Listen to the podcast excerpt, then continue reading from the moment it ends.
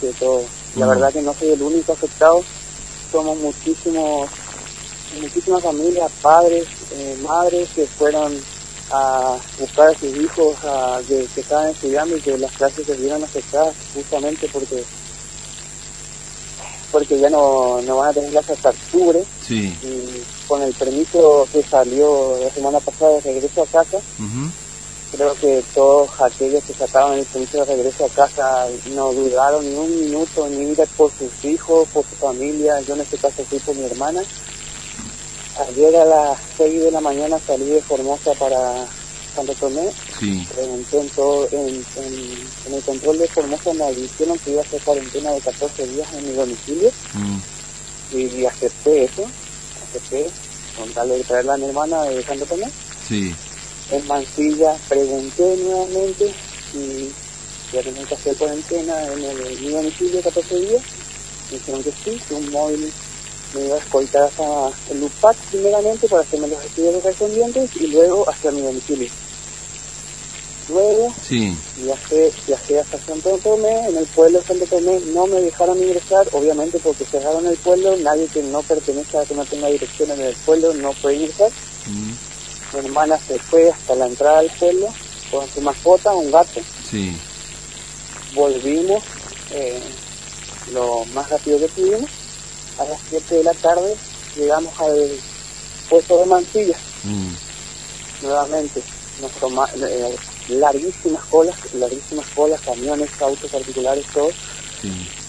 Porque te toman la temperatura, te sacan los datos, te preguntan de dónde venís. Y en mi caso me preguntaron hasta dónde iba a pasar la cuarentena, con quién. Mm. y aporté todos los datos, me dijeron que me iban a escoltar hasta el LUPAC, me iban a hacer los exámenes y de ahí me iban a escoltar a mi casa para que pase el aislamiento total con mi hermano, ni siquiera sin poder salir al kiosco, sin poder recibir visita, si alguien me puede llevar mercadería, me lo deja ahí, yo no, no tengo que tener ningún tipo de contacto con, con nadie. Mm. Lo acepté, obviamente. Lle- Llegamos al control de Formosa. Esperamos de vuelta unas media hora, una hora. Nos trajeron al LUPAC. Otra vez larguísimas demoras. Solamente para que tres personas eh, nos tomen la temperatura con el- la pistola.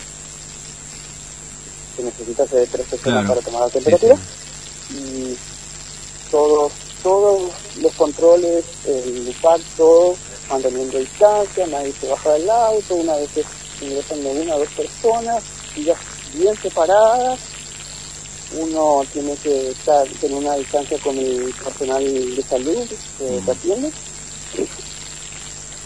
Y resulta que terminó todo a las una y media de la madrugada nos dicen que no nos van a trasladar a casa eh, por el decreto del ministro, eh, nos tienen que trasladar a la escuela de cadetes.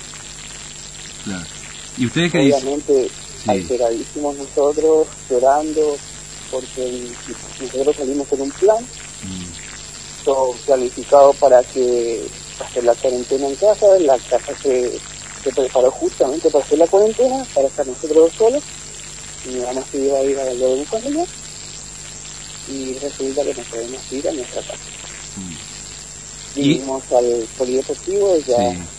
quebrado, y nos informan que tenemos que compartir las habitaciones que acá, que están ambientadas para ocho personas, son Mm. cuatro sujetas, es un 2x2, un 3x3, es, imaginás, pasamos todo, todo este trayecto, toda esta travesía, tomando distancia, no teniendo contacto con nadie, para estar compartiendo una pieza con ocho personas extrañas que no sabemos de dónde vienen, ni en qué situación vienen, y para terminar contagiándonos todo acá, compartiendo un baño, final, totalmente inhumano, tal cual Sí. que muchas de las familias que estamos acá nos rezamos Mm. y estamos durmiendo en, en- en los vehículos.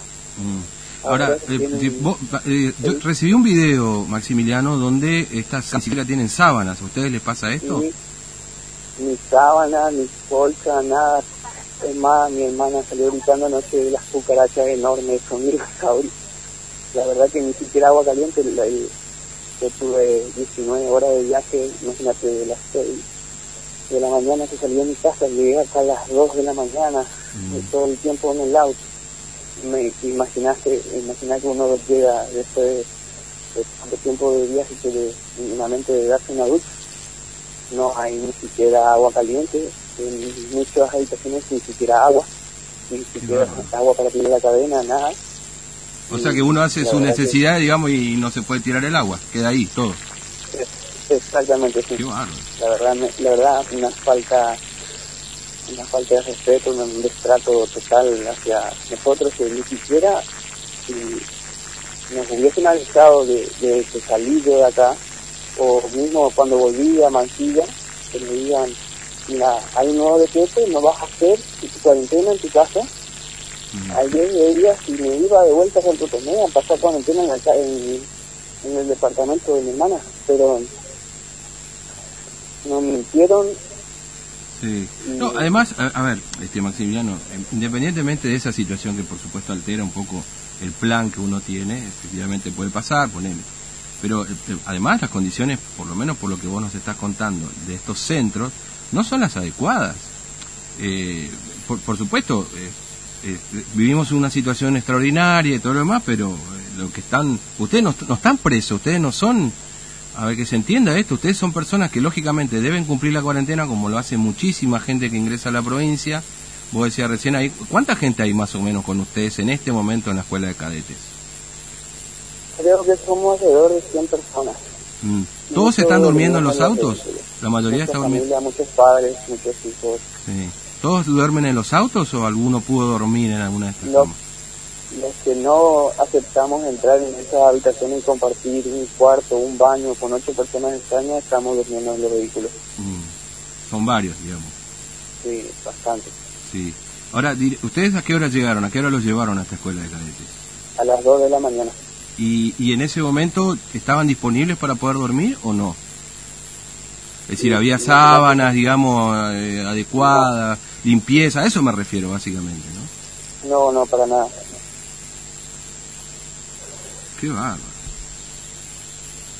Este, ¿Y qué piensan hacer, Maximiliano? Porque los tienen ahí presos, básicamente. Y recién vinieron a hablar con nosotros y la única opción que nos dan es pagarnos eh, un hotel, el hotel de Rolling, Mm, que nos podían trasladar hasta allá, pero que sería con nuestra cuenta. O sea, un gasto innecesario que no teníamos previsto porque teníamos toda una casa ambientada justamente para la cuarentena. sí. Este, Ahora, ¿ustedes le hicieron los test? ¿Le hicieron los análisis? Solamente nos hicieron toma de temperatura en todos el- los controles que pasamos, eh, Sí. nos tomaron la temperatura, nada más que. Imagínate, esperamos en Dupac Mm, como cuatro horas aproximadamente solamente para que tres personas eh, que midan la temperatura con la pistola. Claro. Y no le hicieron estudios, digamos. Entonces, por ahí el estudio... Ningún tipo de estudio. Eh, bueno, est- esto se dispuso ayer, te cuento, este, Maximiliano. Esta, ayer lo anunció en conferencia de prensa que son ocho centros de alojamiento, está la escuela de cadete, casino oficial de la policía, este, el Hotel Roni, el, el Sindicato Vialidad Provincial, el Estadio Centenario, la Asociación Racismo y el Hotel Colón. Que bueno, evidentemente aquel que no... eh, o sea, el, el tema es acá que, que digamos, ustedes le vulneran ciertamente la libertad, digamos, porque, o sea, está bien, hay ahí una cosa que ustedes no están imputados por ningún delito, básicamente, ¿no? Para nada nos tratan acá como si nosotros hubiésemos incumplido, pero la verdad es que nosotros estamos a favor de hacer la cuarentena, obviamente por algo ya ambientamos nuestros hogares para hacer la cuarentena, pero no así, eh, totalmente, si viene acá alguien de salud, no sé quién realizó esto, no, no puede ser. Claro, terrible. Eh, y bueno, vos sabés si, bueno, la verdad que no estás, aislado, no sé, pudiste hablar con tu familia, vos tenés familia afuera de, por supuesto, de, de, los que están incluidos ahí en la escuela de cadete, pues viajaste vos nomás para buscar a tu hermana. No sé si, pudiste hablar con familiares afuera, a ver qué van a hacer, si están pensando hacer algo, o con el resto de las familias que están ahí. Sí, la verdad que ayer nos dejaron, pues, nuestro caso, que nuestra mamá venga a buscar al gato, obviamente sin ningún tipo de contacto, lo, los oficiales se encargaron de, desinfectar la, la, jaula del gato y enviársela a la mamá y demás. Y mm. gracias a Dios le dije a mamá que acá no había ni sábana ni nada y me pudo traer una escolta. Imagínate la noche el frío que, hacía. Ah, o sea, no tenían ni, los elementos básicos, digamos, no tenían para alojarlo. No, no, nada. Es más, una chica que esta noche quería bañar y no, no, no venía prevista para estar acá, sino en su casa y no trajo toalla. Y mm. una toalla y les trataron mal los oficiales, que eso, si uno va de viaje, tiene que llevar, no puede salir sin toalla. Imagínate. Eh, claro, ustedes no tienen bolso, digamos, no tienen ropas para cambiarse y todo lo demás, básicamente, ¿o sí? Bueno. No, yo tuve la suerte de que mi mamá ayer me trajo un ah. cambio de una muda de ropa y no me terminé con la misma ropa de ayer a las 6 de la mañana. Claro. ¿Y, y, alimentación? Eh, ¿Han recibido, no sé, el desayuno esta mañana? Sí, nos dieron un vaso de leche con pan. Ah. Este, bueno, van a tener que estar ahí, ¿cuánto? ¿14 días?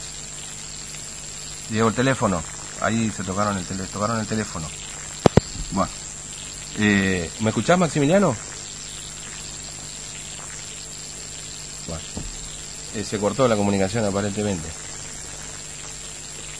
Ya parece que lo vamos a restablecer. Eh, bueno. Eh, ¿está, ¿Está en línea o no? Bueno. Esto, esto es lo que nos denuncia Maximiliano, que nos mandó un mensaje más temprano a propósito de lo que está pasando en los centros de alojamiento, particularmente en la escuela de Caete, no sé si será lo mismo en otros de los centros, este, que eh, ha anunciado ayer la provincia eh, que van a recibir a las personas que vienen desde afuera de la provincia a pasar la cuarentena. Son 478 alojamientos disponibles eh, y este es el caso de uno.